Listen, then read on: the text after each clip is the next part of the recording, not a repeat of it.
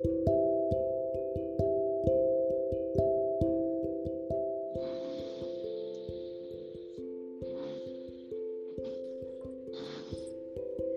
redes sociales nos acercan a los que están más lejos y nos alejan de los que están más cerca. Hola, mi nombre es Mariana Contreras y hoy estoy con mi compañera Ana Lilia y hoy hablaremos sobre un tema muy controversial que son las redes sociales. Hola, yo soy Ana Lilia y como ya dijo mi compañera, hoy vamos a hablar de un tema muy controversial. Bueno, Ana, y tú dime para ti qué son las redes sociales y si estás a favor o en contra de ellas.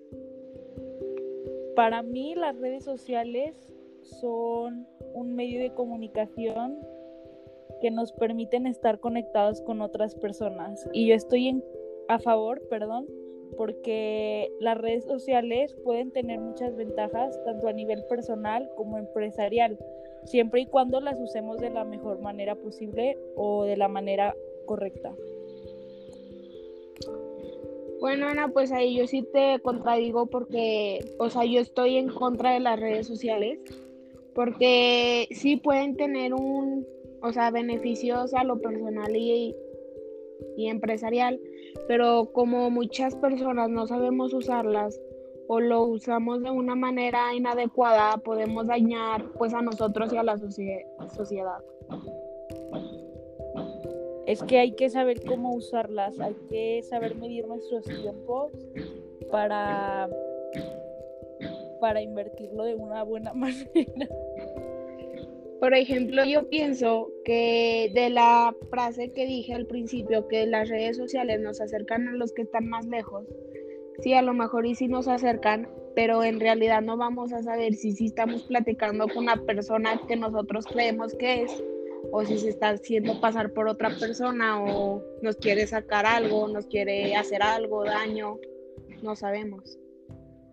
En ese punto sí tienes razón, pero pues también hay que ser muy cuidadosos con el tipo de personas con las que estamos interactuando y pues es que esto es es algo difícil, pero tú tienes que estar segura de que sea la persona o sea, que sea la persona real con la que tú quieres hablar para no tener problemas. Y para eso puedes cerciorarte haciendo llamadas o no sé, puedes hablar con personas que les tengas mucha confianza. No vas a hablar con cualquier desconocido.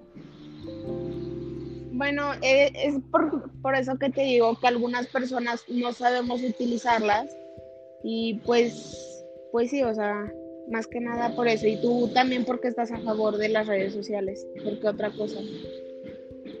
Ay, como ya había mencionado, este, te pueden ayudar mucho en el ámbito laboral porque durante este tiempo, bueno, ahorita estamos en un problema mundial, estamos en una pandemia y en esta época han sido, nos han traído muchos beneficios porque pues todo lo, lo estamos trabajando por internet y nos ayudan a, a tener conexión o contacto con con nuestro trabajo o escuelas.